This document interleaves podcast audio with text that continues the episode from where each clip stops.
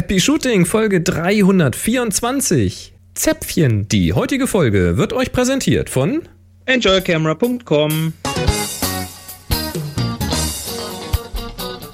Hier ist eine weitere Ausgabe von Happy Shooting, der Fotopodcast. Es fühlt sich so nackt an. Wie, du fühlst dich nackt an? Hast, es fühlt sich nackt an, so ganz ohne Zuhörer. Muss ich was? Ach so, ach so, das. Ich dachte, du sitzt mal wieder ohne Hose da. Nein, das doch sowieso. Und hier sind eure Moderatoren, Boris und Chris. Das, ja. das mit dem Dödel im Wind hatten wir doch schon. Ja, ist schwierig, ne? Nee, nackt zum Horizont war das letztes Mal. Nee, ist auch egal. Nee, wir sind ja äh, wieder Happy Shooting hier. Hier sitzt äh, der Boris auf dieser Seite vom Mikrofon in gewohnter Qualität und auf der anderen Seite, Chris, sag mal was. Ja, ich sag mal was. Es klingt heute nicht so ganz toll von mir. Ich bin hier bei meinen Eltern gerade am äh, nicht so ganz so schnellen Netz auf dem Land und ja, deshalb heute auch kein Livestream, sondern nur wir zwei, so wie früher, ne? Wir machen jetzt einen auf Oldschool, Happy Shooting, ja. äh, wie früher. Früher back, war eh alles besser, weißt du? Back to the roots sozusagen. Früher war alles besser. Ja, ich muss sagen, früher war das ja total entspannt, wenn wir so aufgenommen haben und dann war auch egal. Und wenn mal ganz harte Dinge passiert sind, wie irgendwie ein Skype-Abbruch, dann konnte man auch nochmal schneiden und so. Aber jetzt so mit den Live-Zuhörern, am Anfang hatte ich ein bisschen Angst davor, was da so passiert, aber wir haben ja eine super Hörerschaft und eine klasse Community da draußen und dann hat das richtig Bock gemacht, hier so mal den Chat zu verfolgen. Die konnten dann direkt Korrekturen und Ergänzungen mit reinstreuen. Das fehlt heute natürlich alles, ne? Ja, das heißt, wir werden heute, naja, nee, wird trotzdem okay, die Sendung. ähm, wir gucken mal, was wir alles tun. Aber wir werden auf jeden Fall pünktlich fertig. Achso, ja, heute ist ja der 10. September, der Aufnahmetag und äh, wir zwei sind ja, wir müssen ja nachher wieder Keynote gucken, ne? Ja, genau, wir müssen noch in die Kirche. ähm,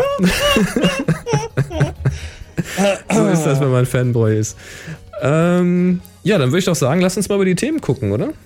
Genau, wir haben heute wieder eine neue Aufgabe für euch.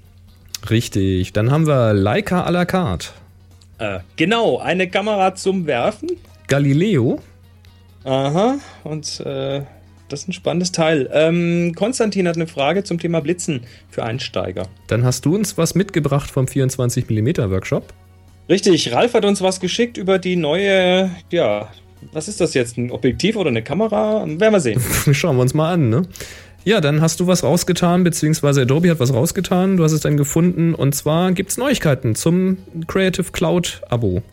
Ja, und ich bin im Kino. Haha. Unfassbar. Ja. Ich bin gespannt. ja, außerdem sind wir Schmerzmittel. Ja, es gibt äh, 3298.786 neue Fakten für die heutige Sendung. Ähm, aber wir fangen an mit einem Geräuschrätsel. So sieht's aus. Das klingt diesmal so. Und hat uns übrigens geschickt der Frank.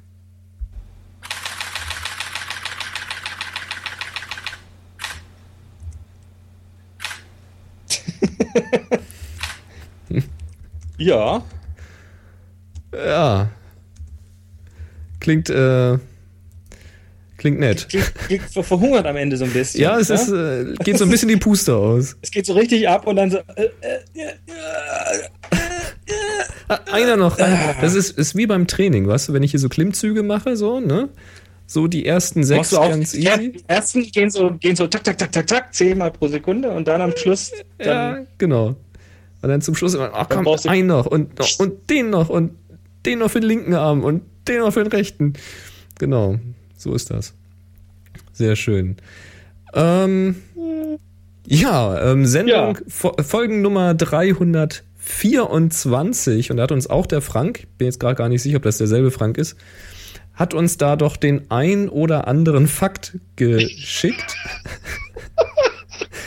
ich mach das gerade auf. Ich scroll hier mal so ein bisschen. Also 324 ist reich gesegnet. Und ähm, ich, ich, ich, ich, pick mal, ich pick mal den ersten. Wir picken nur ein paar, sonst hört die Sendung heute nicht mehr auf. Richtig. Paragraph, Paragraph 324 Strafgesetzbuch. Das ist besonders für die Analogpuncher wichtig zu wissen. Sie sollten ihre verbrauchte Fotochemie nicht einfach entsorgen, sonst greift der Paragraph 324. Wer unbefugt ein Gewässer verunreinigt, oder sonst dessen Eigenschaften nachteilig verändert, wird mit Freiheitsstrafe bis zu fünf Jahren oder mit Geldstrafe bestraft. Tja, so. ich glaube aber, da, da ist Foto, Fotochemie ehrlich gesagt nicht schlimm genug dafür. Aber trotzdem, man sollte sie nicht einfach in den Bach kippen. Sollte man nicht ja, machen. Ja, hast du auch noch einen? Ja, ganz lustig. Und zwar HS324. Also das passt ja auch noch zu Happy Nein. Shooting. Ist eine Thermal Imaging Infrared Camera. Also eine Infrarotkamera. Ähm, ja, dann gibt es ja einfach cool. nur einen Link zu Instruments Group. Jo. Ja, dann ist da noch die, die Kodak Instamatic 324, eine Projektorlampe GL324, ein, ein Manfrotto 324 Adapter. Ja, und, und natürlich nicht zu vergessen der Pixel TF 324 Blitzschuhkonverter und so weiter und so weiter. Ähm, ja, also reichlich. Äh, Frank, vielen Dank. Und äh, wenn jetzt jemand Ideen hat oder äh, Fotofakten zur Folge 325 kennt, dann einfach ab an info at happyshooting.de. Tja, wir ja. freuen uns drauf.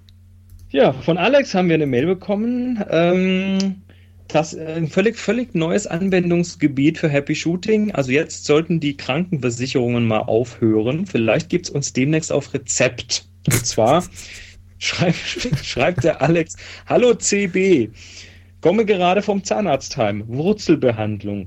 Oh, oh. Dank euch war die Stunde am Foltersessel aber erträglich. Ich habe den Zahnarzt gefragt, ob ich iPod hören darf. Ich durfte und so waren alle verschiedenen Bohrwerkzeuge nicht so dramatisch, weil ich mich auf verbogene Kameras, verstaubte Sensorpinsel und nackte Fotografen am Horizont konzentrierte. ich danke euch. Und ja, für den nächsten Termin beim Zahnarzt in drei Wochen brauche ich natürlich wieder eine fette Ampulle mit HS. Liebe Grüße, Alex. ja, ja. Rezept. Warum nicht? Also an die Photoshop-Künstler da draußen, wir möchten dann jetzt bitte etwas Passendes dazu haben. Was weiß ich, die Happy Shooting Pille oder Spritze oder irgendwas, nee. was man auf dem Löffel einnimmt oder so. Podcast. Ohrentropfen.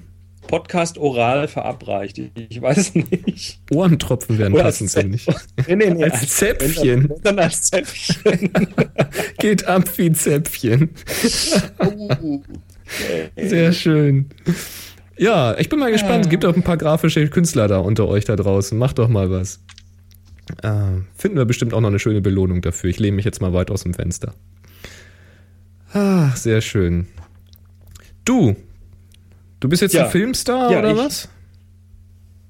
Total, ist der Hammer. Du, du, also ganz, ganz kurz. Ähm, Du erinnerst dich, dass, äh, oder wie, wie, könntest du dich nicht daran erinnern, an diesen sensationellen Fotofund äh, rund um Vivian Meyer, diese hm. Frau aus Chicago, Korrekt. das Kindermädchen, die auch fotografiert hat. Und wir haben ja auf den Workshops auch immer wieder ein paar ihrer Bilder so ähm, als Beispiel verwendet. Und ähm, ich glaube, die Fachwelt ist sich mittlerweile einig, das war ein riesengroßer Fund. Und da hat damals dann dieser John Maloof, glaube John war der Vorname, also dieser Mensch aus Chicago, der einen großen Teil der Bilder gekauft hat, hat dann da auch gleich per Kickstarter ein Buch- und Filmprojekt draus gemacht. Mhm. Und äh, ich habe damals auch irgendwie gefördert, also bin einer der, der Kickstarter-Backer gewesen. Ähm, und ja, jetzt ist der Film gestern Abend in Toronto auf dem Filmfestival hatte der Film Weltpremiere. Der ist also jetzt endlich raus. Ich müsste dann wahrscheinlich auch irgendwann die DVD bekommen, weil das dafür habe ich gebackt. Mhm. Ähm, und dann wird er vermutlich auch hier noch irgendwie so ein bisschen durch verschiedene Kinos gehen. Ich weiß es nicht, ob das so, also das, ob der jetzt irgendwie als Main Feature, aber ich glaube, das ist halt eher, eher eine Dokumentation. Und äh, mein Freund Sean Galbraith, Toronto, Fotograf, mit dem ich auch Großformat-Workshops schon gemacht habe und so diverse Dinge, ähm, saß eben in dieser Filmpremiere und nachdem die rum war, noch im Kinosessel, schnappte er sich sein iPhone und schickte mir ähm, einen Text, You are in the movie. und dann ich meinte, hä, was, wie, war, hä, hm? Erklär mal. Das hättest du ja wissen müssen, wenn ein Kamerateam bei dir gewesen wäre. Nee, aber ich habe damals, und, und der John Maloof hat das damals ähm, über Flickr die ersten Bilder gepostet, nachdem er mal angefangen hat, da zu scannen und das mal zu sichten. Und äh, da gab es dann eben auch eine Diskussion auf Flickr und ich habe damals kommentiert, mm. was für ein sensationeller Fund das wäre. Und äh, diesen Post, dieser Post ist im Film eine halbe Sekunde lang zu sehen. Och, verstehe. Mit meinem Namen und meinem Avatar. Ich im Kino. Mama, ich bin im Kino. Ah, verstehe. Dein Tweet hat also zwölf Bilder bekommen. Sowas un ungefähr. Also coole Sache. Ich habe, äh, ich habe, ja nicht, also Kommentar, aber immerhin. Also ich immerhin, äh, bin ja. im Kino und und äh, damit, damit, äh, ich glaube, da steht auch ein Datum dran. Also damit sieht man auch, wie früh ich da schon darauf aufmerksam geworden bin. Tja, ja, das sind irgendwie, glaube ich, ich glaube, zehn Seiten Kommentare oder so und äh, genau meinen hat er sich dann rausgepickt. Ich habe damals ja noch versucht, ein Interview für, von ihm zu bekommen, aber da war er schon zu busy. Da hat er dann schon irgendwie abgewunken, hat dann, äh, glaube ich, eher die äh, Podcast, ne, was ist das denn? Da hat er dann eher die großen Medien bedient. Mhm. Und äh, wahrscheinlich, vielleicht hat er sich schlecht gefühlt, dass er mich damals nicht mit einem Interview bedient hat. Vielleicht weiß er mittlerweile, wer ich bin. Du meinst also nicht, dass es zufällig rausgepickt ist? Ah, das war sicher Absicht. Natürlich. Natürlich. 100 Prozent. Ja, ja. Ach ja. Ja. Ja, finde ich schön. Also dein Avatar ist schon mal im Film. Mal gucken, wann du es hinterher schaffst. Ja, äh, mal schauen. Ja, apropos schaffen. Ähm, Creative Cloud, ne, die Werkzeuge für die, die richtig was schaffen. ähm, Schafft man das jetzt? schafft man es jetzt, das zu bezahlen? Du hast da was rausgetan, ja, es gibt also, neue Preise. Ja, es gab, es, es gab, ja schon mal ein Gerücht, da haben wir auch drüber gesprochen. Vor, vor ein paar Monaten hat dann äh, Adobe mal so Umfragen gemacht. Mhm, Habe ich auch äh, gekriegt. Mhm. Genau, was man denn davon halten würde, so ein Preis um einen Zehner pro Monat für Photoshop und, und Lightroom zusammen. Ähm, und ja, also äh, es ist nach wie vor dieses Abo-Modell, aber jetzt sind eben neue Preise angekündigt worden. Also also es ist schon, es ist schon deutlich besser als vorher. Also bisher hat die komplette Creative Cloud monatlich so für alles, glaube ich, über 60 Euro gekostet. Mhm. Oder für nur Photoshop um die 25 im, im Monat. Mhm. Also Monatspreis, ne? Monatspreis, also, ja, ja, ja, ja. Das muss man immer mal 12 nehmen.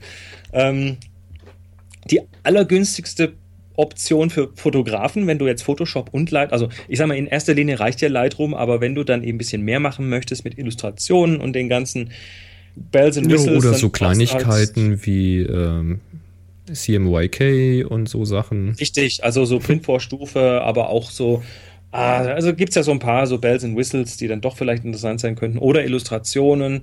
Ähm, also wenn du dann Lightroom mit Photoshop möchtest, also alle beide, ähm, dann wäre bisher so ungefähr der Kostenrahmen, also diese knapp 25 äh, monatlich für Photoshop und dann jährlich nochmal ein Upgrade von Lightroom, was dann um die 70 ungefähr kostet. Dann hättest du also insgesamt so 330 Euro pro Jahr ungefähr, wenn du jährlich upgraden würdest, das mhm. Lightroom. Mhm.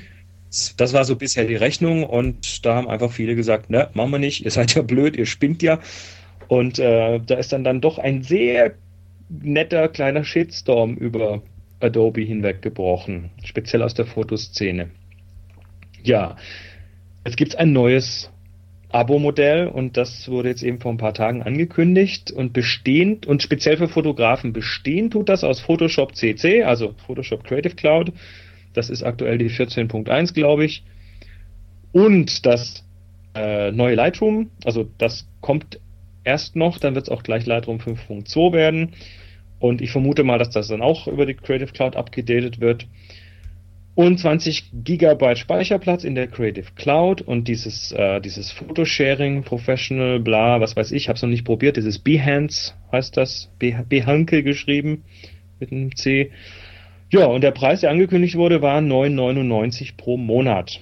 Und mhm. zwar sowohl Dollar als auch Euro, als auch was weiß ich, musst noch die Mehrwertsteuer in Deutschland draufrechnen, dann kommst du auf circa knappe 12 Euro im Monat. Das macht also dann einen Jahrespreis von 144 Euro aus.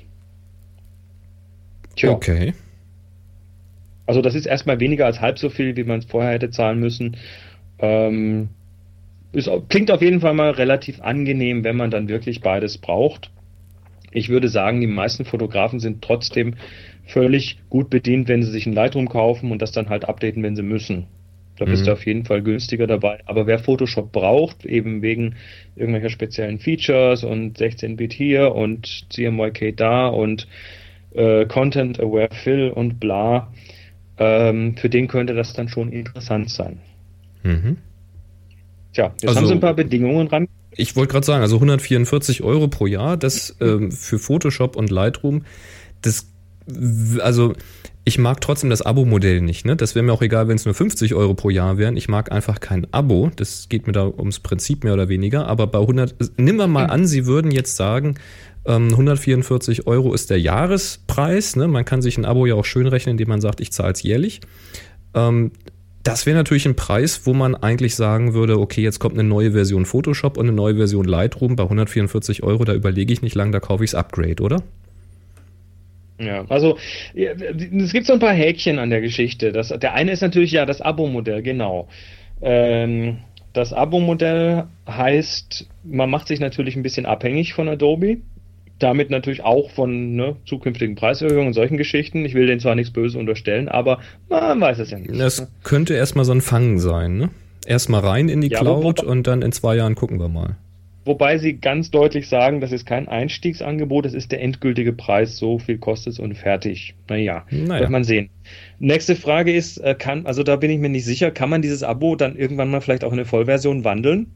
Also, dass man sagt, wie es bei den anderen Abo-Angeboten Angeboten geht, dass man nach Ablauf von einer gewissen Zeit sagt, so, jetzt will ich die, die, den Karton mit der DVD kaufen und äh, oder die, den Download oder sonst was und dann bleibe ich bei der Version. Also Ob das sprich, geht, ist die Frage. Sprich auch dann weiter nutzen, wenn die ihre Server mal abklemmen sollten oder wenn man einen alten Rechner weiter benutzen möchte und die neue Version läuft auf dem alten System nicht mehr und so weiter. Ja, wie auch immer. Also da gibt es ja genügend äh, mhm. Möglichkeiten, mhm. an denen das scheitern kann. Ähm, dann geht das Ding nur für existierende Kunden. Das heißt, du musst mindestens ein CS3 haben. Das sollte aber nicht so schwer sein, oder? Äh, ich könnte mir vorstellen, dass die eBay-Preise für gebrauchte CS3s jetzt ganz schnell hochgehen. Die, ja, gut, das kann passieren, klar. Also schnell zuschlagen. Äh, wer das nicht hat, also wer davor noch nicht irgendwie in der Creative Suite war, und da denke ich, müsste ein Photoshop CS3 natürlich reichen. Also das müsste, muss nicht irgendwie die gesamte Creative Suite sein, sondern da gehe ich jetzt einfach mal von aus, wenn man ein Photoshop CS3 oder höher rumliegen hat, dass das dann ausreicht. Ähm, ja, äh, das Ganze killt natürlich den Gebrauchsmarkt. Also wenn die, die, das ganze Cloud-Modell macht natürlich den Gebrauchsmarkt komplett den Gar Weil ein gebrauchtes Cloud-Abo kannst du nicht irgendwie weiter verticken. Wird schwierig, ja. Und, und das Ganze natürlich, na, jetzt ist natürlich klar, wenn man was verkaufen will, ähm, ein, eine gewisse Dringlichkeit kann man natürlich dadurch herstellen, indem man sagt, das muss bis zum 31.12.2013 abgeschlossen sein, dieses Abo, sonst geht es nicht. Das heißt, äh, das Angebot gilt jetzt für den Rest vom Jahr. Bis dahin muss man sich also spätestens entschieden haben. Ja, und was soll danach passieren?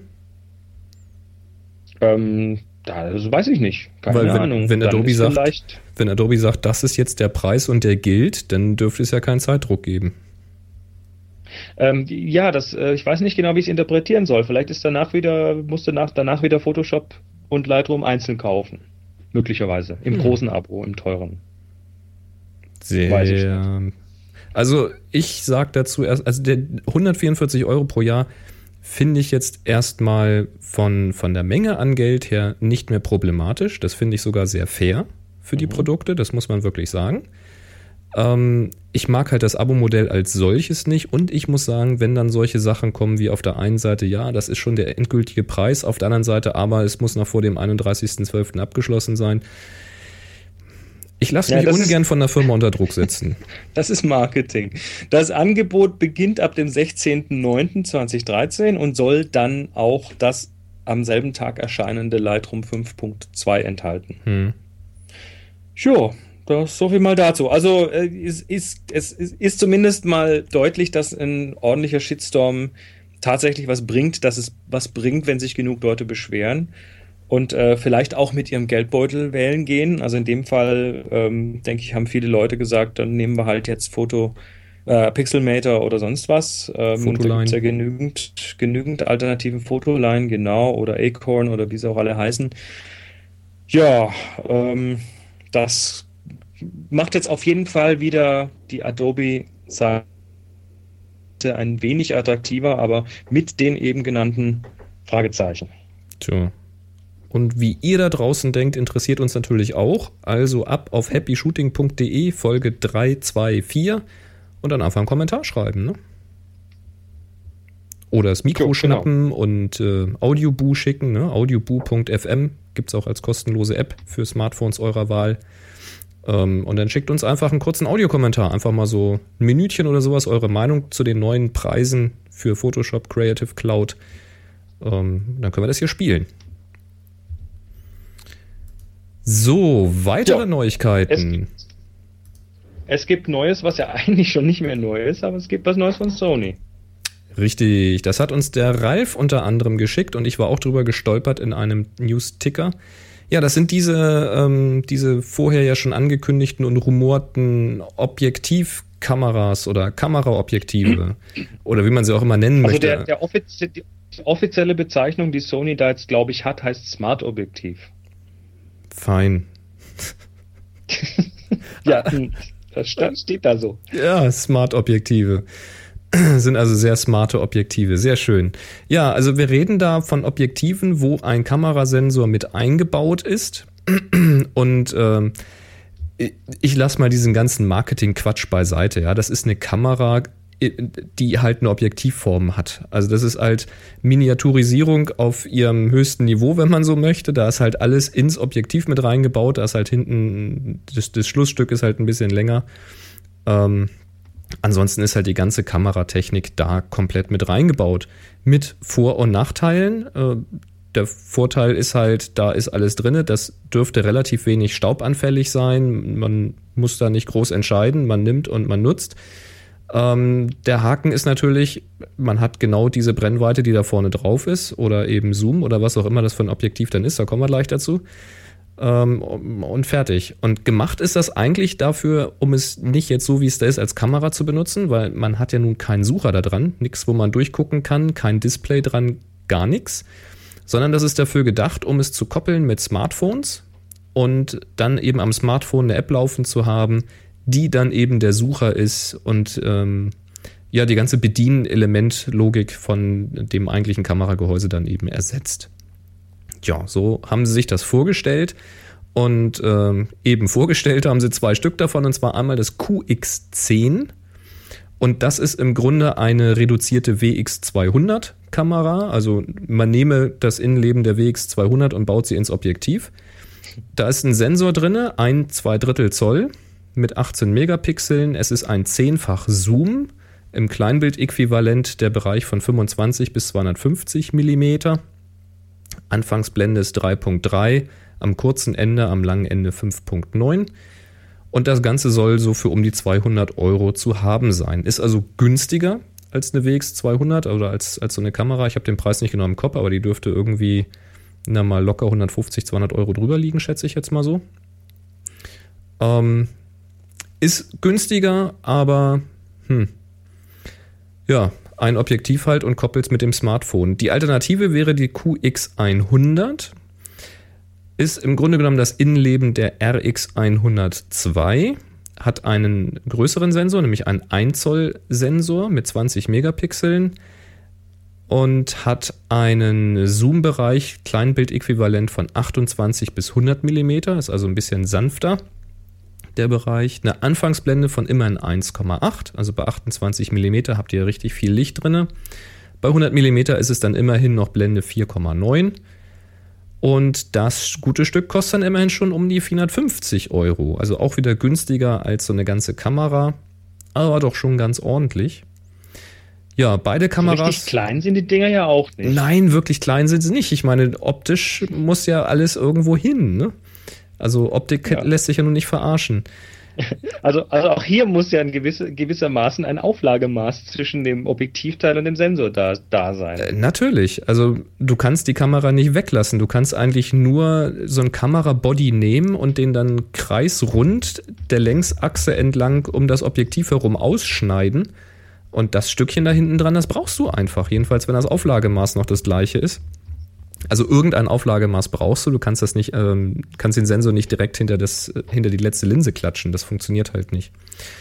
Ähm, beide haben noch ein paar Sachen gemeinsam, denn sie haben immerhin beide einen optischen Stabilisator. Das finde ich erstmal sehr positiv. Ähm, sie haben einen eingebauten Akku, weil so ist ja sonst auch die Frage, wenn du das Ding nicht an eine Kamera schraubst, wo kommt der Strom für den Sensor her? Solarstrom. Ja, das wäre es noch. Kommt doch Licht rein, genau, kann man doch benutzen.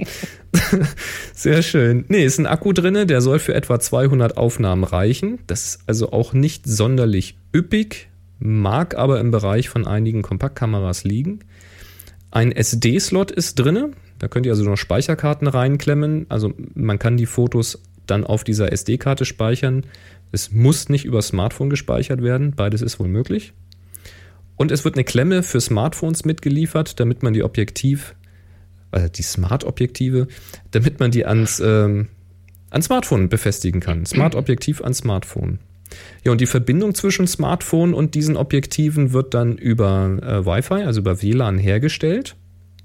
Und das Aushandeln der WLAN-Parameter, das kann entweder manuell passieren, wie zum Beispiel mit dem iPhone, ähm, oder über NFC. Einige Android-Telefone haben ja so NFC-Chips drin und dann können die darüber die Verbindung herstellen. Man muss es aber wohl nur einmal äh, koppeln und danach erkennt dann das Smartphone auch das Gerät. Ja, und unter iOS muss natürlich eine gewisse App dafür gestartet werden. Bei Android kann da wohl auch irgendwas im Hintergrund laufen. Keine Ahnung. Ja. Also ich finde die nach wie vor skurril und ich lehne mich, glaube ich, nicht weit aus dem Fenster, wenn ich sage, das setzt sich nicht durch. Ist jetzt mal so meine, ist meine Prognose.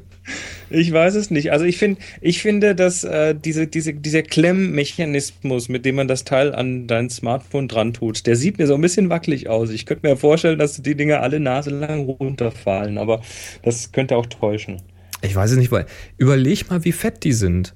Denn also da lässt sich ja nichts mehr zusammenfahren. Wenn ich jetzt eine kompakte Kamera nehme mit ähnlichen Daten, wo Objektive dann teilweise in, in den Body noch rein versenkt werden, weil die Linsen dann zusammenfahren und sowas. Die kriegst du teilweise in eine kleine Jackentasche gesteckt oder in eine weitere Hosentasche. Und äh, diese Dinger, die sind einfach bulky. Da hast du einfach so ein rundes, so, so einen runden Briefbeschwerer. Das, ich, ich weiß nicht. Also irgendwie, ich sehe die Vorteile bei dem Ding nicht.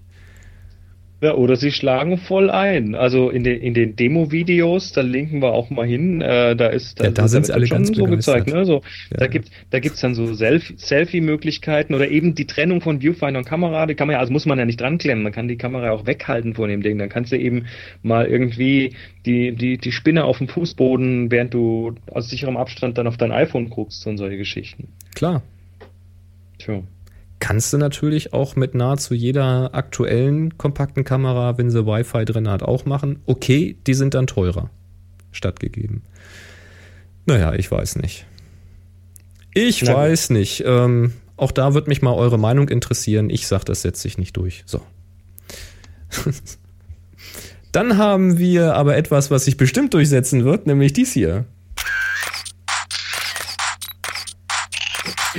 Happy Shooting der Fotopodcast. Werbung. Tja, denn diese Folge wird auch wieder unterstützt von enjoyyourcamera.com und es gab jetzt, gerade heute, wo wir das aufnehmen, am 10.09.2013 einen neuen Newsletter. Uhu. Wer das jetzt noch nicht mitgekriegt hat, der sollte unbedingt mal auf enjoyyourcamera.com gehen. Da gibt es oben gleich einen Link Newsletter und da könnt ihr das Ganze abonnieren. Und ich empfehle euch auf der einen Seite das zu tun, weil da immer spannende Neuigkeiten und schicke Produkte und schöne Gadgets und Spielzeug gezeigt werden. Auf der anderen Seite solltet ihr natürlich überlegen, ob ihr das tut, wenn ihr so anfällig seid für dieses, wie nennt es, Gas? Gas, Gas, Gas. Gear Acquisition Syndrome. Ja, also da sollte man, also wenn, wenn das Portemonnaie zu locker sitzt, sollte man vorsichtig sein. Ich erkläre euch mal warum. Denn in diesem Newsletter waren ein paar Sachen drin, ich musste jetzt leider welche raussuchen und durfte euch jetzt nicht alles vorlesen. Also das ist für mich ganz persönlich ein sehr gefährlicher Newsletter. Es ist nämlich drinne der Light Blaster. Den habe ich vor, oh ja. den habe ich vor einigen Wochen irgendwie mal gesehen im Internet. Der kursierte durch die Blogs und ich habe den auch, glaube ich, auf Google Plus mal weiter verteilt und so. Ähm, den gibt es jetzt direkt hier in Deutschland zu kaufen bei enjoyyourcamera.com. Was ist das? Das ist im Grunde genommen ein Projektor, den ihr mit Blitzlicht befeuern könnt. Da ist also eine, eine Aufnahmemöglichkeit für einen Blitz. Da steckt ihr also so einen Systemblitz einfach hinten rein, der wird befestigt. Den könnt ihr dann nach wie vor über Funkauslöser zünden lassen oder eben aufs Stativ stellen und sowas. Und soweit so gut. Und dieser Lightblaster fungiert jetzt quasi wie ein Lichtformer, aber ein ganz spezieller. Der macht jetzt also nicht besonders weiches oder besonders hartes Licht, sondern der hat eine Halterung für Dias. Da kann man also so ein, eine Diascheibe reinstecken und da strahlt das Ding durch. Dann gibt es noch eine Linse vorne drin, damit das Licht auch fokussiert wirft. Das ist nicht irgendeine Linse, sondern du kannst deine Spiegelreflexobjektive vorne dran machen. Wollte ich ja gerade sagen. Also das, da ist ein, ähm, Ach so. da ist ein, ba genau, da ist ein Bajonett halt dran ähm, so dass ihr jetzt sagen könnt, okay, ich nehme jetzt mal einen Weitwinkel aus meiner Fototasche oder das 50 Millimeter oder ich nehme ein Tele, was auch immer, je nachdem, wo ihr das so hinwerfen wollt, das Bild und wie groß es sein soll. Macht das also vorne dran, denn die meisten von euch werden ja mehr als ein Objektiv haben. Und dann knallt ihr mit dem Blitzlicht das Bild oder das Muster, denn es gibt auch so Muster zum Reinstecken, die gibt es auch fertig zu kaufen, knallt ihr dieses Bild einfach an eine Wand. Und zwar in dem Augenblick, wo ihr das Foto macht. Und dann ist es ja wieder weg. Das heißt, ihr könnt euch ähm, verhältnismäßig unauffällig tolle Hintergründe zaubern, wenn ihr das wollt. Ähm, und ich finde das unglaublich geil, weil man da extrem kreativ sein kann. Also stellt euch das vor, ihr könnt auch einfach eine, eine, eine, eine Klarsichtfolie nehmen und da drauf drucken. Ja, nimmt ein Computerprogramm, nimmt Bilder, nimmt Muster, irgendwas Psychedelisches oder was auch immer. Und dann druckt ihr das auf eine Folie auf das richtige Maß, steckt das da rein und werft das dann als äh, Foto auf den Hintergrund oder aufs Model, also auf den Vordergrund. Also die Möglichkeiten, die scheinen mir da schier endlos zu sein und das gibt's hier für 99,99, also einen knappen Huni. Äh, ziemlich geil. Auch eine coole Idee fand ich die Makro-Zwischenringe, beziehungsweise den einen Makro-Zwischenring, der sich stufenlos verstellen lässt zwischen 40 und 55 Millimeter. Ähm, der ist für Canon gemacht, der überträgt auch die Kontakte, also Autofokus und Blendensteuerung funktioniert da weiterhin. Da könnt ihr also quasi mit einem Zwischenring verschiedene äh, Abbildungsmaßstäbe erreichen. Das ist ja fast wie so ein kleines Balkengerät. Ja, ne? Ist, mhm. ist das geil? Ja, ja. Ja, und dann gibt es natürlich noch ähm, auch die simplen Sachen, die einem das Leben vereinfachen. Zum Beispiel Think Tank. Ich habe ja so einen Trolley von denen und die machen auch solche kleinen äh, Etuis. Und da gibt es zum Beispiel ein Speicherkarten-Etui hier für 16,99. Da passen dann verschiedene Speicherkarten rein. Die werden so platzsparend zusammengerollt, kann man sich in die Jackentasche stecken und fertig. Ziemlich praktisch das Zeug. Und dann gibt es natürlich noch was ganz Edles, ne? so für Leute, die Leder mögen, ne? so wie mich. Da gibt es einen äh, Kameragurt, also so einen Nackenstrappen aus Elchleder. Von Eddie, von Eddie Cam. Aus Elchleder. Armen ich, Elche, die armen, armen Elche. Ach, nur hör aber auf. Den Kühen geht's auch nicht besser. Ähm, ja, Elchleder. Ich fand das geil. Habe ich noch nie gehört. Gibt's hier zwischen ähm, 149,99 bis 199,99, je nach Ausführung. Und das ist mal so ein richtig breiter Gurt. Also das ist nicht nur so ein ganz schmaler, edler Strappen, sondern der wird richtig breit über die Schulter. Sollte also auch für schwere Kameras mit dicken Objektiven gut funktionieren. Das fand ich mal richtig schick. Den muss ich unbedingt mal anfassen. Also, und, und noch tausend andere Sachen. Also, Newsletter, ich kann es euch empfehlen. Enjoyyourcamera.com. Schaut euch das mal an. Und die Preise könnt ihr natürlich alle nochmal locker um 5% reduzieren, denn wenn ihr dort etwas bestellt, irgendwas, und jedes Mal, wenn ihr das tut, dann gebt ihr am besten in dem Online-Prozess, da in diesem Shopping-Prozess, da gibt es am Schluss so ein Feld für Gutscheincode und da tragt ihr rein Happy Shooting 2013, also Happy Shooting 2013 und dann kriegt ihr 5% auf die ganze Bestellung. Jedes Mal wieder. Lasst es, geht, geht nicht auf unsere Website, holt euch nicht den Newsletter, der ist echt scheißgefährlich diesmal. Lasst die Finger weg, tut's ja, diesmal nicht. Ist Nein, tut's böse, nicht. Nein, ja. tut's nicht, tut's nicht. Ja, ist echt ja. böse diesmal. Ja, ja. Sehr schön. Also wir bedanken uns bei Enjoy Your Camera. Danke Ingo und das ganze Team. So, Du hattest einen interessanten Workshop, das war mal was anderes. Der hieß 24 Millimeter. Ja, wir hatten jetzt am Wochenende einen äh, ja, Workshop, der sich nur um ein Thema gedreht hat. Also im Gegensatz zu den, zu den anderen Workshops, die wir machen, die ja eher so ein bisschen Allrounder sind, wobei wir da auch Themenschwerpunkte haben. Diesmal haben wir es tatsächlich noch weiter in die Nische getrieben und der Workshop beschäftigte sich mit 24 Millimetern. Also mit dem Weitwinkel, mit der Festbrennweite, mit ähm, ja, rund, rund um ähm, allem, was zu dem Thema so ist. Und die Teilnehmer werden es euch bestätigen können. Man kann zwei Tage mit so einem Thema verbringen, locker, und hat es dann noch nicht mal ganz zu Ende ergründet. Da steckt also richtig viel drin. Ähm, ja, und da bin ich dann mal zwischendurch, dachte ich, na, da muss man doch auf kurz auf Happy Shooting Bescheid geben und bin mal kurz mit dem Mikro rum und habe den Leuten mal, äh, habe die Leute mal ein bisschen davon erzählen lassen und das hören wir uns jetzt einfach mal an. So zerstört man Mikrofone.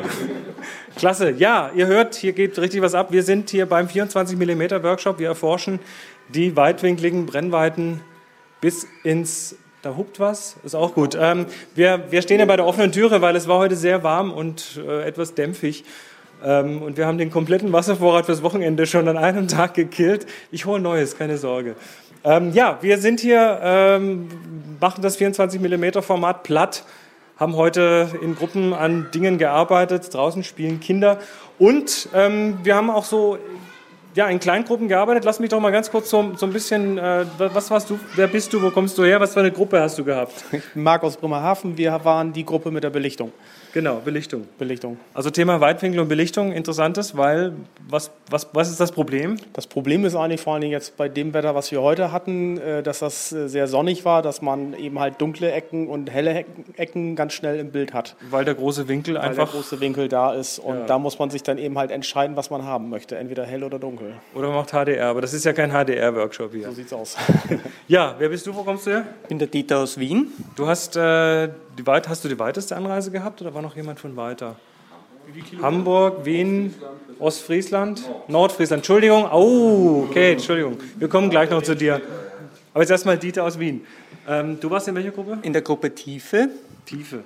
Also, Also ihr habt die Kamera versenkt in den Neckar, ne? fast. Nein, nein, wir haben Schärfentiefe, Motivabstand, äh, Vorder- und Hintergrund. Ja. Darauf haben wir uns konzentriert. Gut.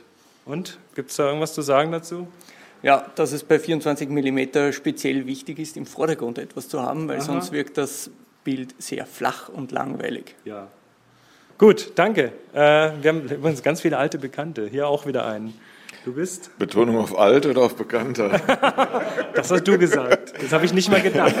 Ich bin der Thomas aus Stuttgart und äh, ich äh, war in derselben Gruppe, In der Tiefe-Gruppe. in der Tiefe-Gruppe, ja. Ähm, Du musst jetzt auch nichts Neues alte- dazu sagen, wenn du nicht möchtest. ja, wir haben nach der alten Fotografenregel Vordergrund macht Bild gesund, Schön. haben wir immer was, haben wir immer versucht, was in den Vordergrund zu schieben. Das führt manchmal dann zu demütigenden Fotografenpositionen. In Du meinst, man, man muss hier in den Matsch legen und so? ja, Matsch haben wir heute Gott sei Dank nicht, aber mal so bäuchlings auf der Straße liegen ist ja. Wenn, da, wenn da jetzt niemand kommt und versucht, dir aufzuhelfen. Ne? Und es gibt dann zahlreiche Making-of-Fotos, die einen dann auch klar machen, dass man wirklich in demütigender Pose auf dem Boden gelegen hat. Gut, die werden dann gegen ents- entsprechende Geldzahlungen nicht veröffentlicht. Ne? Ja, du bist? Der Volker aus Bad Urach und ich war in der Gruppe Perspektive. Okay. Ähm, Das heißt, wir hatten auch mit Auch tief. Auch tief. wir hatten auch mit Tiefe zu tun und ähm, ja, Linien, die uns immer gestört haben. Entweder waren sie gerade oder krumm, aber es war sehr interessant. Ja, ihr habt dann auch diese Serie gemacht von, von verschiedenen Höhen äh, bis, Ja. bis runter zum Bordstein, von der Breite, von links nach rechts. Da fl- flüchtet schon jemand. Aber du darfst ruhig flüchten, ist okay. ähm, von, von rechts nach links an, an Häuserwänden entlang und so. Wir haben, wir haben, ihr habt als Gruppe auch eine echte Vignette gemacht. Ja, äh, es war reichlich hier im, Also im, Wein. Schwaben, im Schwabenland äh, sind die Vignetten sozusagen überall. Weil Vignette kommt von Weinblättern. Ja, Richtig, das haben wir heute gelernt. Also wir haben Ja. echt, echt was gelernt hier. ja na- natürlich doch. Gut, der nächste. Du bist? Ich bin der Daniel aus Trier. Warst du aus einer der bekannten Gruppen hier schon? Oder? Nein, ich war in der Gruppe äh, Porträt. Ja, das ist immer interessant. Weitwinklige Porträts. Ja, wir haben das äh, 24 mm mal ein bisschen miss- missbraucht, um mal geschaut, was man denn so fotografieren kann, ähm, wenn man einen Menschen vor der Linse hat. Und haben festgestellt, es funktioniert, aber es ist eine Aufgabe, Es ist nicht, nicht zu entstellen. es ist nicht so leicht. Ne? Und äh, wir kommen dann nachher auch gleich noch zum, zum Opfer, was dann äh, die, die, die ganz tollen Porträts hatte. Ne- Nächster, du bist? Hallo, ich bin der Dirk aus Köln. Ja. Ich war auch in der Gruppe Perspektive. Ähm, was mich heute am meisten verwundert hat, hat jetzt nichts mit 24 mm zu tun, sondern mit dem Umstand, dass ähm, Weiß und Schwarz mit Zeichnung nur jeweils zwei Blendenwerte von der Mitte entfernt ist. Ja. Das hat mich sehr erstaunt. Ich hätte gedacht, es ist wesentlich mehr. Da haben wir, ja, du, also wenig mehr geht schon, nur dann ist die Zeichnung weg irgendwann. genau, genau, genau. Da haben wir gerade beim Thema Belichtung drüber gesprochen, weil da muss man bei Weitwinkel schon gut aufpassen. So, du bist? Ich bin der Dirk aus München. Ich war auch in der Gruppe Perspektive. Ganz viele. Ich glaube, Perspektive, es waren nur drei, ne? Es kommt mir jetzt mehr vor. ja, es waren nur drei. Ja, und interessant fand ich vor allen Dingen, äh, wenn man kleine Veränderungen bei diesen extremen Weitwinkeln macht vom Standpunkt, welche großen Auswirkungen das gerade im Vordergrund haben kann. Ja. Da muss man sehr aufpassen. Muss man. Danke. Äh, next, please. Ja, der Norbert aus Paderborn. Ich war in der Gruppe Linien. Ja, stürzende Linien, waagerechte, senkrechte, in die Tiefe laufende Linien. Fallende, durch nicht die so Mitte, fallen. Durch die Mitte laufenden Linien. Ja. Ja, und äh, interessant war, dass halt äh, Linien, die an sich schon irgendwie krumm sind oder schräg sind, gar nicht so auffallen, im Gegensatz zu waagerechten und senkrechten, wenn die stürzen. Mhm. Das, äh, wir haben das übrigens hier in den Gruppen dann so gemacht, dass, wir, dass, dass, dass die Gruppen das dann auch so als Gruppe nochmal vorgeführt haben. Also wir hatten dann hier so Slides laufen und äh, wurde dann diskutiert. Also fand ich jetzt mal, war mal anders als in anderen Workshops. Ich fand es mal ganz spannend, wie es so gelaufen ist. Wieder ein alter Bekannter. Hallo, ich bin Christian aus Frankfurt.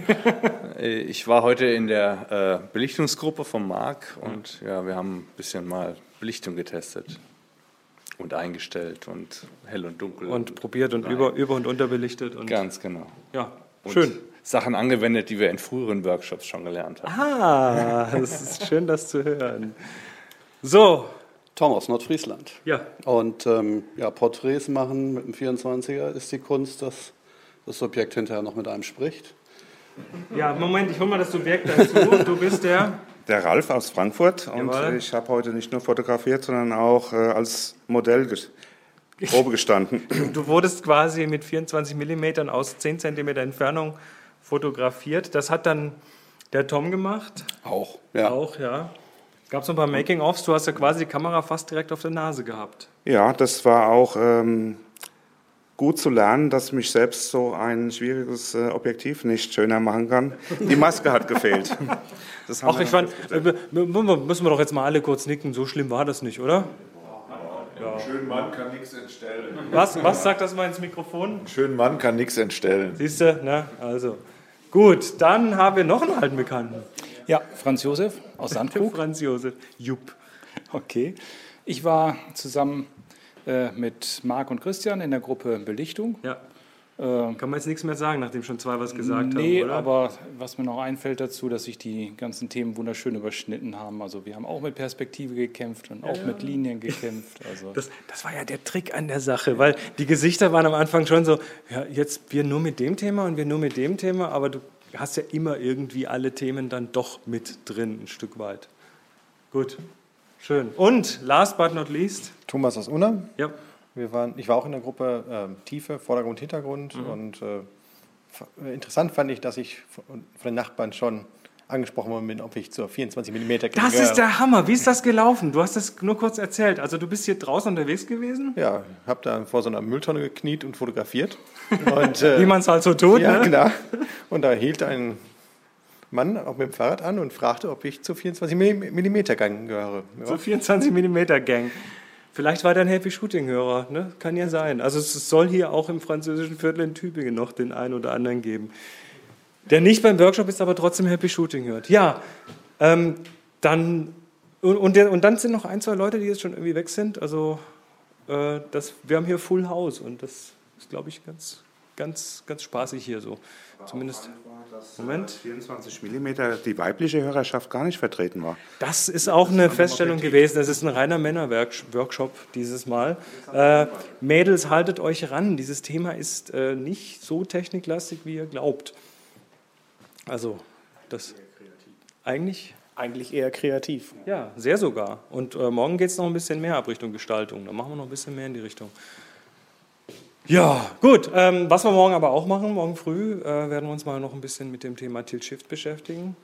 Also Perspektivkorrekturen, das haben wir heute auch gelernt, dass, dass dass Linien wegkippen ganz schnell im Weitwinkel. Da braucht man gar nicht viel die Kamera schräg halten und schon hat man irgendwie ganz wilde Sachen, die irgendwo zusammenlaufen. Ähm, das kann gewollt sein, das kann aber auch einfach aus Versehen passieren. Das kann auch deshalb passieren, weil man das, was man da komponieren will, einfach so nicht aufs Bild bekommt, weil das Haus zu hoch ist oder man nicht weit genug wegkommt davon. Ähm, das heißt, wir werden uns morgen, ein paar Leute haben ein Tilt-Shift dabei, das heißt, wir werden uns damit noch mal ein bisschen beschäftigen, mit den Korrekturen, auch mit den Möglichkeiten, genau das Gegenteil der Korrektur zu machen, also sprich Schärfenbereiche in, in, ins Nirvana zu schicken. Ja, dann würde ich sagen, wir geben zurück ins Funkhaus äh, mit einem herzhaften 3, 2, 1, Happy Shooting! Ja, wie Happy Shooting. Wie ihr, wie ihr hört, geht dann doch eine ganze Menge, äh, wenn man sich nur ein Thema rausgreift. Wir ähm, werden übrigens äh, dieses Thema, oder ich werde, das sind ja Workshops, die ich mache, ähm, ich werde diese Nischenthemen noch ein bisschen weiter ausweiten. Es wird also ziemlich sicher über die nächsten Monate, über das nächste halbe, dreiviertel Jahr mal schauen, wie lange es dann dauert, wird es mehr Workshops in dieser Richtung geben. Äh, dazu äh, habe ich so eine kleine Serie mir überlegt, die heißt Rewind. Und ähm, ja, da, bis nächstes Mal sind dann die Informationen auf der Website. Dann könnte, obwohl, nee, schaut schon mal nach. Ist aber alles, ist alles noch im Schweben, also nagelt mich nicht drauf fest, aber auf, auf ähm, discoverthetopfloor.com slash rewind könnte man einen kleinen Preview bekommen. Daten stehen noch keine drin und die Inhalte werden auch noch so ein bisschen hin und her geschubst, aber zumindest mal, wer da eine Idee haben möchte, kann sich es mal angucken. Jo, Tja, klingt auf jeden Fall sehr spannend. Wer, hätte das gedacht? Ja, ich habe auch schon die ersten äh, Postings gesehen von Leuten, wo jetzt auf dem Wunschzettel ein 24 mm Tilt-Shift draufsteht. Ja. Ah, das sind natürlich so, so kleine Nebeneffekte, die dann passieren können. Dafür entschuldige ich mich ganz öffentlich und offiziell. Und ähm, ich wollte da kein Gas auslösen, ganz sicher ja. nicht. Nee, nee. Ich äh, kenne das sehr, sehr gut. Ich, ähm, ja, mal gucken. Ah, der Konstantin, der hat eine Mail geschickt. Magst du kurz vorlesen? Jawohl, Konstantin schreibt, möchte mir ein günstiges Blitz-Setup zulegen, bin Schüler und möchte deswegen nicht viel ausgeben. Dachte an einen Yongnuo Speedlight YN 565EX TTL, das TTL-fähig ist und ein Funkmodul besitzt. Macht es nun Sinn, einen weiteren TTL-fähigen Blitz ohne Funkmodul zu kaufen oder lieber eine einen vollmanuellen Blitz. Habe noch einen alten Blitz von meinem Vater, den ich über einen Funkauslöser oder eine Fotozelle aufrüsten könnte. Und wann benutze ich den Slave-Modus, also Auslösung über die Ups. Fotozelle und wann zünde ich lieber über einen Funkkabelauslöser? PS wollte die Blitze für Makroaufnahmen. Was? Bist noch da? Ja. Was war das? Hups. Hallo? Du, hattest ein, paar du hattest ein paar Sekunden Aussetzer, ist aber alles nachgeliefert worden von Skype. Einfach weitermachen. Alles klar, PS wollte die Blitze für Makroaufnahmen, Porträt- und Produktshootings, Sträuße und Blumen benutzen. Ja. Ja, nee, was, was, was würdest du einem Anfänger sagen, was äh, er tun kann? Ja, das habe ich mir natürlich auch äh, angeguckt und das, also zum ersten Mal bin ich durchgezuckt, dass er sagt, also er ist Schüler, möchte nicht so viel Geld ausgeben, möchte in diese Blitzgeschichte überhaupt erstmal einsteigen und sucht sich dann was TTL-fähiges raus und das ist so ein, also ich nenne es tatsächlich klassischen Anfängerfehler auch, denn diese ganze Automatik, die stört tatsächlich am Anfang mehr, als dass sie hilft. Und ich kann da nur den ganz dringenden Rat geben, lass das mit diesem TTL. Also nimm eben nicht den TTL-fähigen Blitz, sondern nimm den vollmanuellen Blitz und nimm das gesparte Geld und nimm lieber einen zweiten oder dritten Blitz dazu. Da kannst du sehr, sehr viel tollere Sachen mitmachen als mit einem äh, TTL-Blitz am Ende. Und den eingebauten Funkauslöser, ja, das ist natürlich spannend. Und ja, es wird da von Yongnuo wohl gemunkelt und wird wohl auch kommen ein, ein Blitzauslöser, mit dem man dann von der Kamera aus über Funk diese Blitze auch einstellen kann. Also die Leistung rauf und runter regeln und solche Späße. Das ist natürlich dann sehr, sehr praktisch. Ne? Auf der anderen Seite, ich meine, also gerade am Anfang wirst du keine Extrem-Setups aufbauen, wo du sagst, okay, jetzt bin ich hier irgendwie im, im Baseballstadion und habe mir hier irgendwie 25 Blitze rund ums Stadion aufbauen dürfen. Ne, da kommst du mit so einem kleinen Systemblitz sowieso nicht weit. Aber nehmen wir nur mal an, hier Basketball, ja äh, wer kommt schon daran, sich so einen Blitz irgendwie an den Basketballkorb zu machen, um dann per Funkauslösung, wenn jemand da ein Dunking macht, da irgendwie rechtzeitig auszulösen und möchte dann noch aus der Entfernung die Leistung regeln können?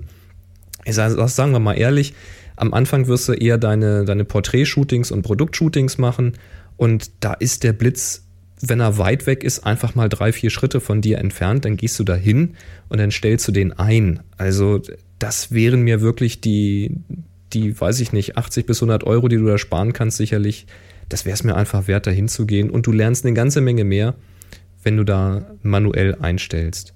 Na, diese ganze Automatik da, lass das. Also, du solltest auch die Kamera auf manuell stellen, wenn du blitzt, weil die Automatik kann da nicht mehr wirklich mit klarkommen, ähm, wenn du Schon gar nicht, wenn du manuelle Blitze hast, weil die Kamera weiß ja nicht, wie hell das Blitzen wird. Und da wirst du also immer über, überbelichtete Bilder kriegen.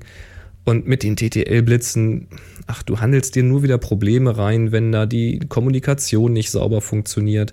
Das mag im, im Studio, also im Zimmer mag das noch alles funktionieren. Wenn du draußen bist bei Sonnenschein, dann wird das schon kritisch. Wir haben es erlebt, selbst die teuren äh, Nikon-Geräte versagen dann schnell mal. Ah, lass es.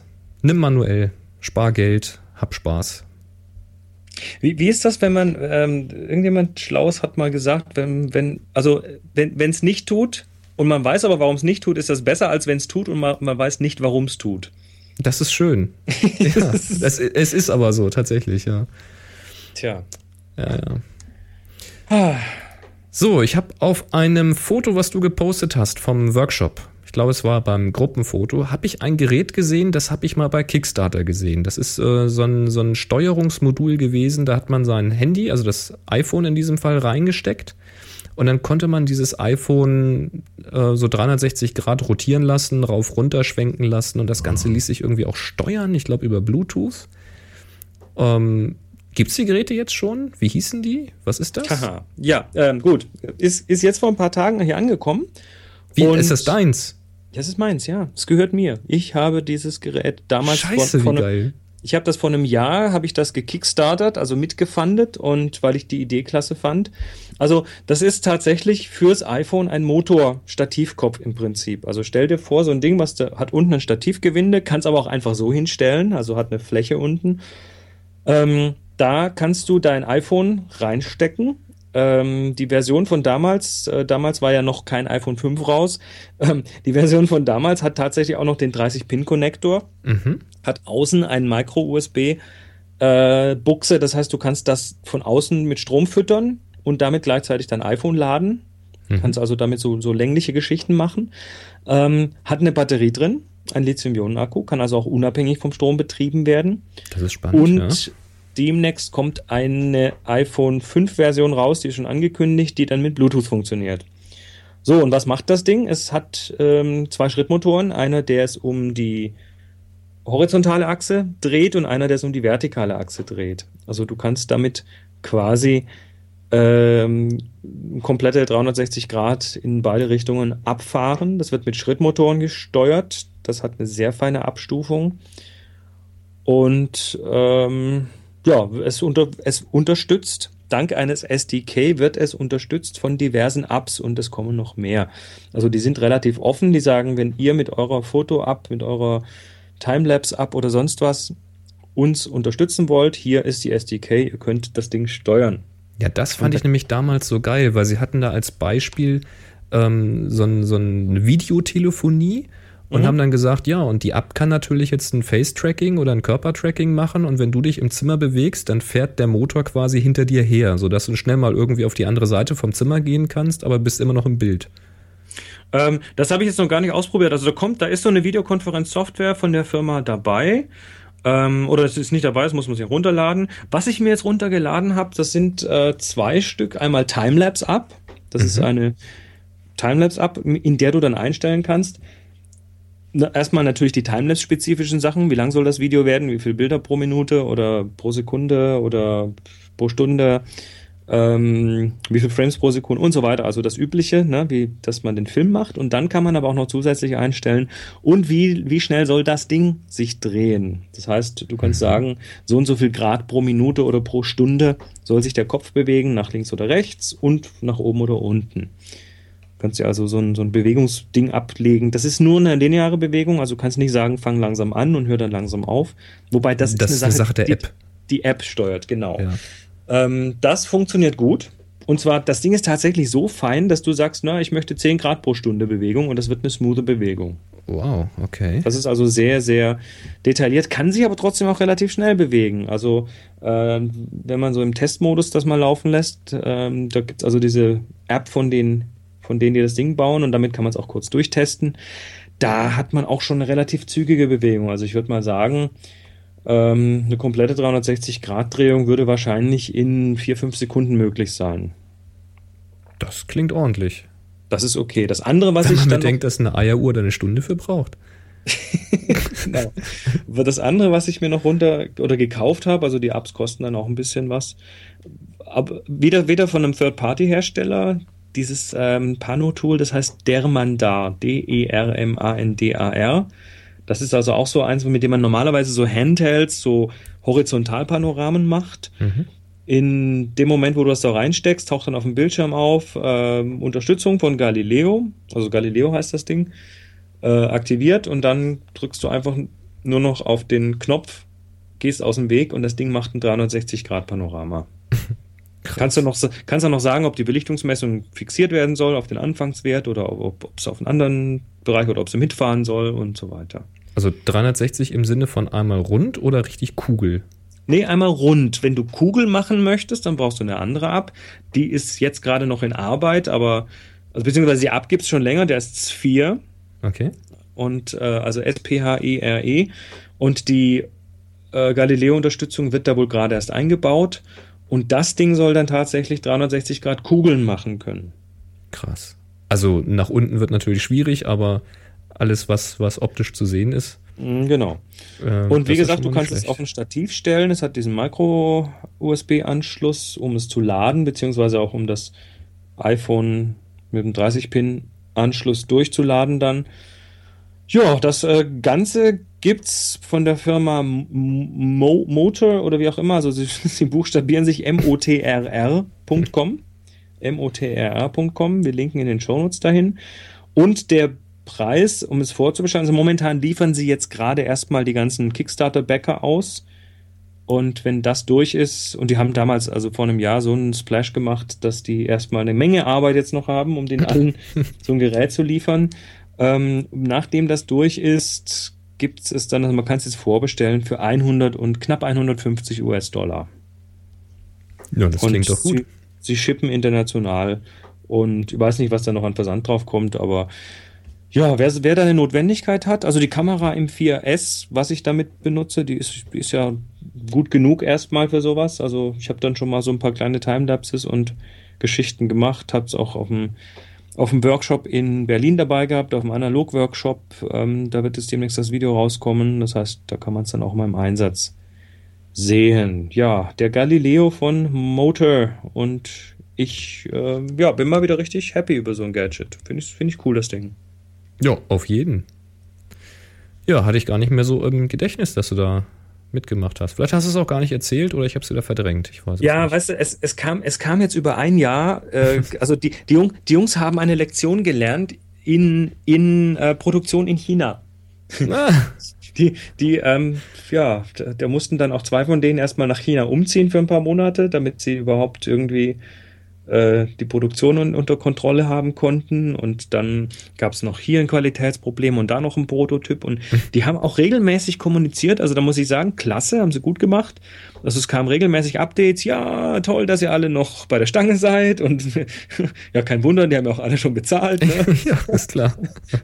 Und äh, ich kann mir, kann mir vorstellen, dass sie eine ganze Menge an, an Hate-Mail auch bekommen haben, weil, na du, wenn du so ein Jahr lang auf so ein Gadget wartest, das ist schon hart. Ist ja. schon heftig. Fertig. Aber ja, dann mussten sie wieder hier und dann hat da noch, dann kam die Qualität der, Platinen war nicht gut genug. Dann haben sie irgendwie beim Test festgestellt, dass irgendwelche Motoren nicht stark genug und so weiter. Also Ja. die haben dann regelmäßig noch Verbesserungen gemacht an der Qualität, aber lieber ein bisschen länger warten, als hinterher irgendwie ein Teil haben, was beim, bei einmal angucken schon kaputt geht. Richtig, soll ja was taugen. Vor allen Dingen darf man nicht vergessen, wenn man sowas bei Kickstarter mitmacht, man sieht ja Produkte lange, bevor man sie gesehen hätte, wenn es kein Kickstarter gewesen wäre. Das heißt, wenn die jetzt einen normalen Weg gewählt hätten und hätten sich irgendwo Venture Capital geholt oder ne, zur Bank gegangen, Kredit aufgenommen oder irgendwas, ähm, dann hätten die sich das Hallo? Geld genommen, dann hätten die erstmal eine Weile gebastelt. Jetzt bist du wieder da. Ja. Dann hätten sie eine Weile gebastelt und dann vielleicht, so in diesem Fall, ein Jahr später, hätten wir dann äh, in den News-Tickern gesehen, dass es ein cooles neues Gadget dann allerdings auch sofort zum Kaufen gäbe. Und das Coole ist ja nun gerade bei Kickstarter, dass man ganz am Anfang bei der Idee eigentlich dabei ist und diese Idee unterstützt. Man selber gibt quasi da dieses Venture Capital. Und äh, ja, da muss man halt damit rechnen, dass es auch mal ein bisschen länger dauern kann. Ne? Das war eigentlich ganz cool. Tja. Ja, apropos länger dauern, ne? ähm, manchmal dauert es ja länger, wenn man etwas sucht. Und das kann auch mal ernste Folgen haben. Zum Beispiel, wenn man ein Rettungsteam ist und hat irgendwie unwegsames Gelände, was man nur schwer überblicken kann und sucht da drinnen irgendwelche, ja, Personen zum Beispiel, um die zu retten. Und da gibt es ja nun verschiedene Möglichkeiten, aber ähm, wie verschafft man sich einen Überblick über das Gelände? Zum Beispiel mit Fotos. Und wie macht man die Fotos? Und da hat uns der Lars hier was verlinkt. Ähm, der schreibt, Moin ihr zwei, schaut mal hier, das habe ich auf einem Innovationsnewsletter gefunden und fand es interessant genug, dem Bodensatz zu entkommen und Platz in einer nächsten Folgen zu finden. Ja, und da geht es um springwiese.com und zwar um eine wurfbare oder sagt man werfbare Ich glaube, werfbar. eine werfbare 360-Grad-Kamera. Ähm, wir hatten schon mal darüber berichtet, über so ein, was ein Uni-Projekt oder Forschungsobjekt, wo, Genau. wo Leute in einen großen Ball ganz viele Kameras reingebaut haben und dann haben sie diesen Ball einfach hochgeworfen und am toten Punkt, also da ist ein Beschleunigungssensor drin, und am toten Punkt, wenn sie also still steht, wurden alle Bilder gleichzeitig gemacht, alle Kameras gleichzeitig ausgelöst. Ähm, dann fällt der Ball wieder runter, man fängt ihn auf und ja, entweder wird dann in dem Ball selber oder dann nach dem Auslesen ein Panoramabild daraus gebaut. Und genau diese Idee ist jetzt hier umgesetzt und die gibt es da jetzt wohl. Da sind allerdings bei Weitem nicht so viele Kameras drin wieder in diesem, in diesem ursprünglichen Konzept. Ich weiß gar nicht, wie viele es da sind, ob es sechs sind oder acht sind. Ähm, ja, scheint wohl zu funktionieren und ist eben, wie gesagt, natürlich zum Spaß auch äh, nutzbar, aber ist unter anderem dafür gedacht, Rettungsdiensten einen Überblick über schwieriges Gelände zu geben. Und das finde ich doch mal eine ganz dufte Idee eigentlich. Das klingt ja mal cool. Also du wirfst das hoch und dann siehst du halt von oben, was da Sache ist. Ganz genau. Wenn du jetzt wirklich so ein sperriges Gelände irgendwie hast, das Ding kann ja nicht so schwer sein, weil wenn man es jetzt nicht hochwerfen kann, dann bringt es ja nichts. Ne? Also man muss es ja schon ein bisschen auch äh, weggewuppt kriegen. Ja, finde ich mal witzig. Ja, und du sparst dir halt irgendwie so, so Quadrocopter und so Zeug und kriegst hoffentlich relativ schnell dann auch Ergebnisse, vielleicht sogar per Funk oder sowas aus dem Ding raus. Denke ich jetzt mal, dass das mehr oder weniger instant ist. Jo. Ja, ist ja cool, dann linken wir da hin. Das, äh, das klingt ja spannend. Jupp. Was übrigens auch spannend ist, ähm, ich habe mir jetzt mal eine neue Kamera zusammengestellt. Oh, habe ich vorhin auch gemacht. Tja, und, und zwar schreibt uns Pau Foto. Hallo liebes Fototeam. Für die, die schon alles haben, ist mir zufällig bei meinen Überlegungen zur Anschaffung einer Leica M folgendes über den Weg gelaufen. Die Leica à la carte. Das Konzept ist ja kein neues, kennt man ja von der jährlichen Bestellung eines neuen Porsches. Man kann angeblich aus 4000 Kombinationsmöglichkeiten schöpfen, um sich seine eigene Leica zusammenzustellen. Also allen, die zwischen der neuen Rolex, Louis Vuitton oder eben der Leica-Bestellung hin und her gerissen sind, viel Spaß bei der Bestellung und ich will Fotos von den guten Stücken sehen. Liebe Grüße, Pau. Foto. Ja, hat uns das verlinkt. Das geht natürlich auch in die Show Notes. Ähm, und äh, dann bin ich dann heute Mittag mal spaßeshalber hingegangen und habe mir mal eine Leica konfiguriert. Ne? Das erste Problem war, die mögen gute Kameras bauen, aber sie bauen keine guten Websites. Ich musste erst mal rausfinden, wie man diesen Konfigurator überhaupt startet. Äh, dazu musste ich dann erstmal meinen Pop-up-Blocker deaktivieren und irgendwie den richtigen Link und die richtige Richtung klicken, aber dann kam irgendwann dieser Konfigurator. Ja, bei, und ja, also bei mir ist er zum Schluss dann noch hängen geblieben, weil ich war gerade im, im, letzten Schritt und wollte da eine persönliche Gravur drauf machen und habe einen weitergeklickt und dann ist er mir irgendwie abgesemmelt. Ich weiß den Preis leider jetzt nicht mehr. Gut, also ich kann dir sagen, äh, meine Konfiguration wäre die Konfiguration Nummer 243490. Also falls jemand von Leica jetzt zuhört und und und dir was Gutes tun will und gut drauf ist, ist ja auch bald Weihnachten, ne? Also mhm. nochmal die Nummer 3, äh, die Nummer 243490. Äh, ohne Zusatzzahl. Da kann man sich dann allerdings nicht die neuen digitalen, sondern nur, nur analoge Leicas konfigurieren. Ähm, ich habe mir eine M7 konfiguriert. Hatte ich auch, ja. In schwarz lackiert. Habe ich nicht gemacht. Ich habe sie ähm, silber gelassen. Mhm. Dann ohne, ohne Gravur und ohne. Moment, Moment. Welch, welchen äh, Body? Also welche ähm, Farbe? Ähm, ja, der kommt noch, kommt noch. Der, Achso. Erst erstmal oben den Deckel und so unten, also das ist schwarz lackiert. Dann ohne dieses Leica-Logo oben drin. Also ja. das ist dann eher die, die leichte Stealth-Version, dass ich, man nicht gleich so teuer aussieht. Ich habe aber die Klassik-Gravur genommen, also oben drauf den Leica-Schriftzug. Ah, okay. Und äh, dann als Body so, eine, so, ein, so ein ganz klassisches Lederimitat. Also die ist, dann, die ist dann mit so einem Lederimitat beklebt. Ich weiß nicht, ob es Lederimitat ist, aber es gab da Leder. Und das hatte ich genommen.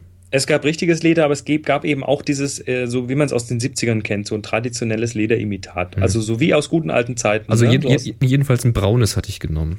Ja, bei mir war es schwarz und äh, ja, dann diesen, diesen Sucher, diesen 0,58 Sucher, das ist also von der Größe so in der Mitte ungefähr. Da ist also geeignet für die, für die normalen Objektive, würde ich mal sagen. Ich weiß gar nicht mehr, welchen ich hatte. Da war einer empfohlen auch für Brillenträger. Den hatte ich da gewählt.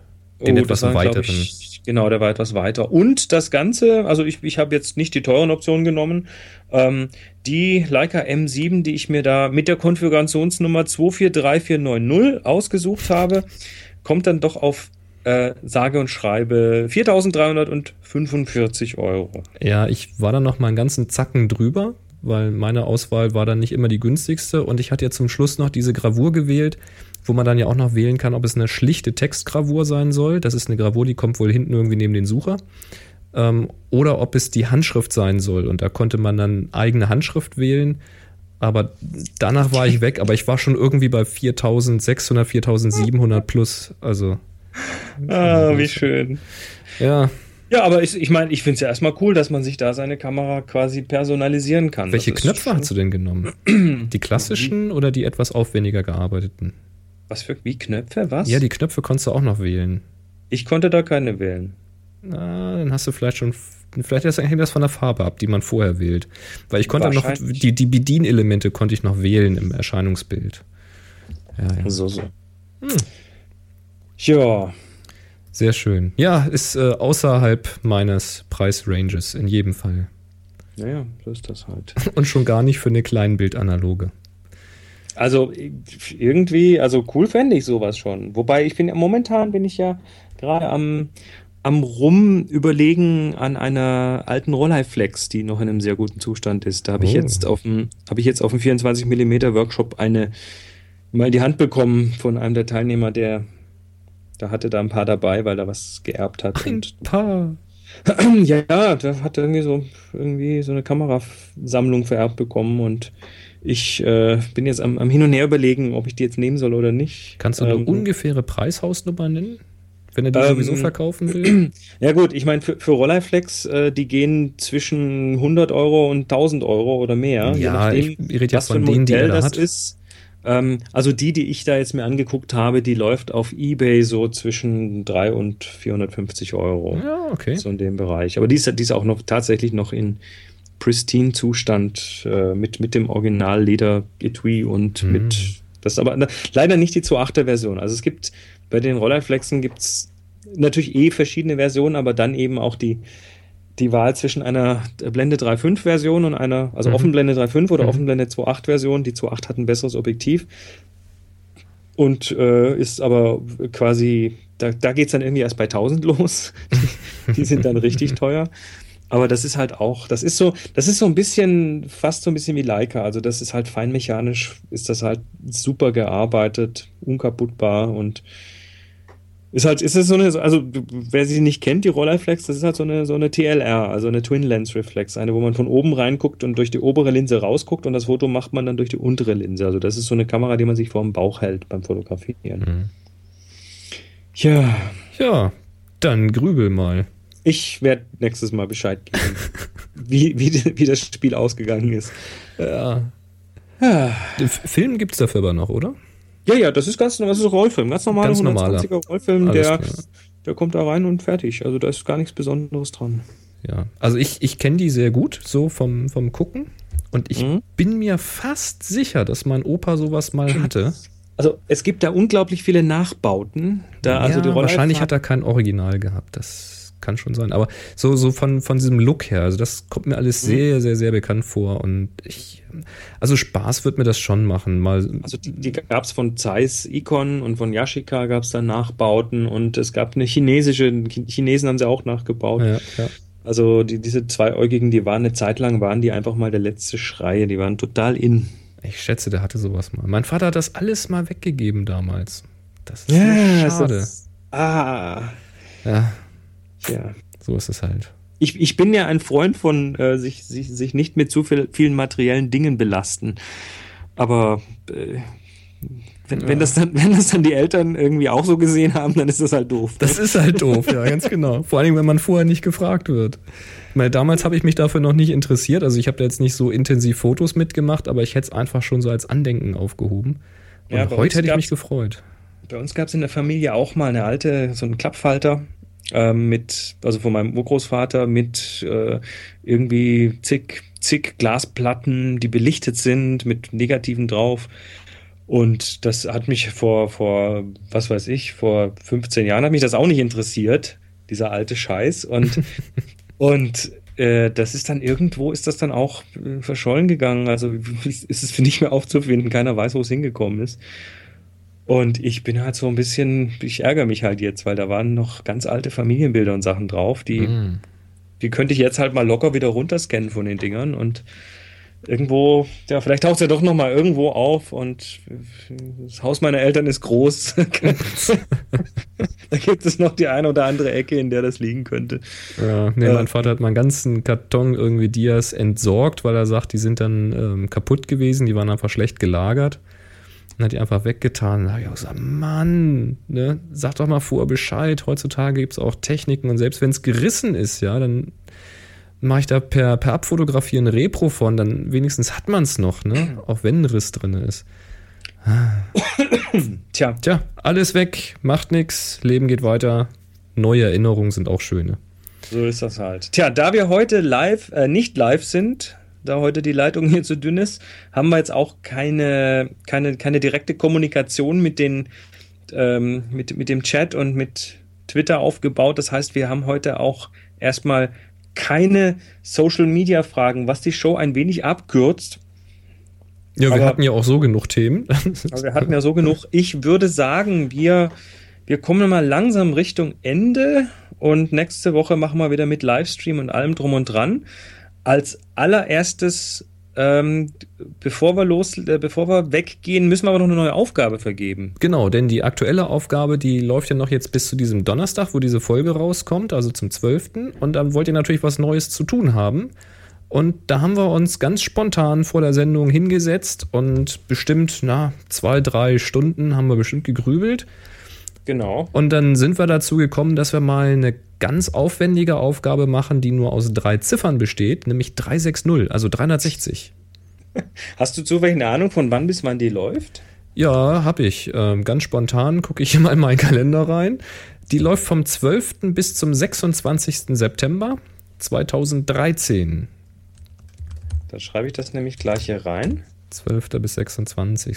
Und dann haben wir das auch in den Shownotes. Genau, und der Flickr-Tag Also- ist 360, also nicht 360 HS ausgeschrieben, HS sondern 360. HS 360, genau. Also neues Foto machen, bei Flickr hochladen, in die Happy Shooting Gruppe stellen und den Tag ähm, HS 360. Richtig, also 360 als Ziffern. Genau.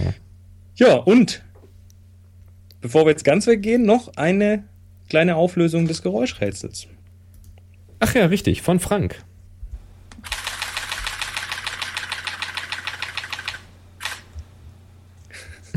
Es verhungert, es verhungert. einmal, Komm, komm, das geht Ja, schaffst du. Sehr schön. Na, na?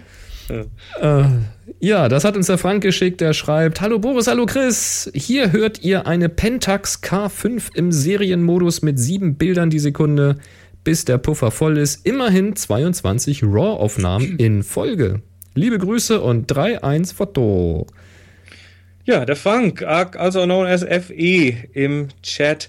Ähm, wobei, ich meine, wir machen uns jetzt hier lustig und reden ja von der Kamera, der die Luft ausgeht, aber das sind 22 Bilder. 22 RAWs. Das, das ist halt mal schnell, ne? Ja, Deshalb ja. ist der auch so schnell voll, der Puffer. Und das ist gar keine so schlechte Kamera. Also Oktober 2010 ist sie rausgekommen, hat 16,3 Megapixel.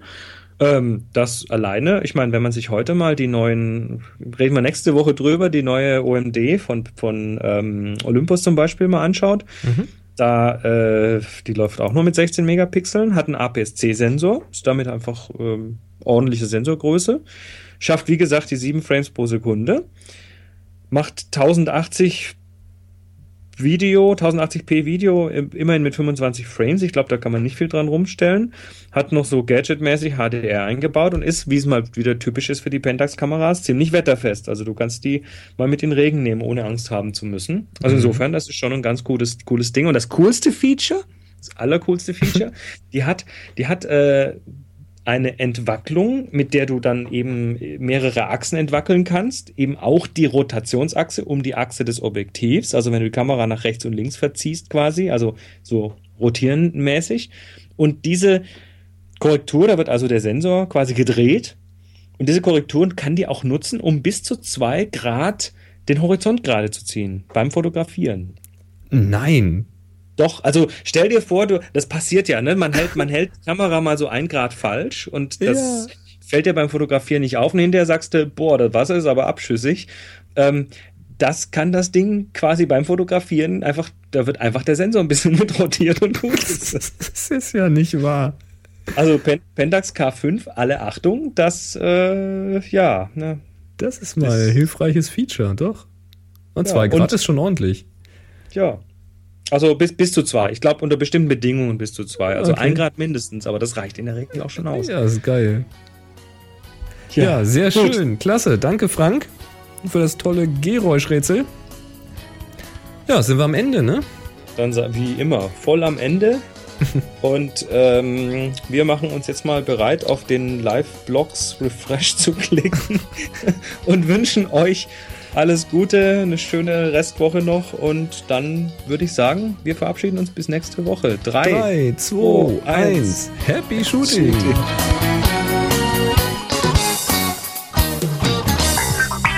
Sie hörten eine weitere Produktion von nsonic www.nsonic.de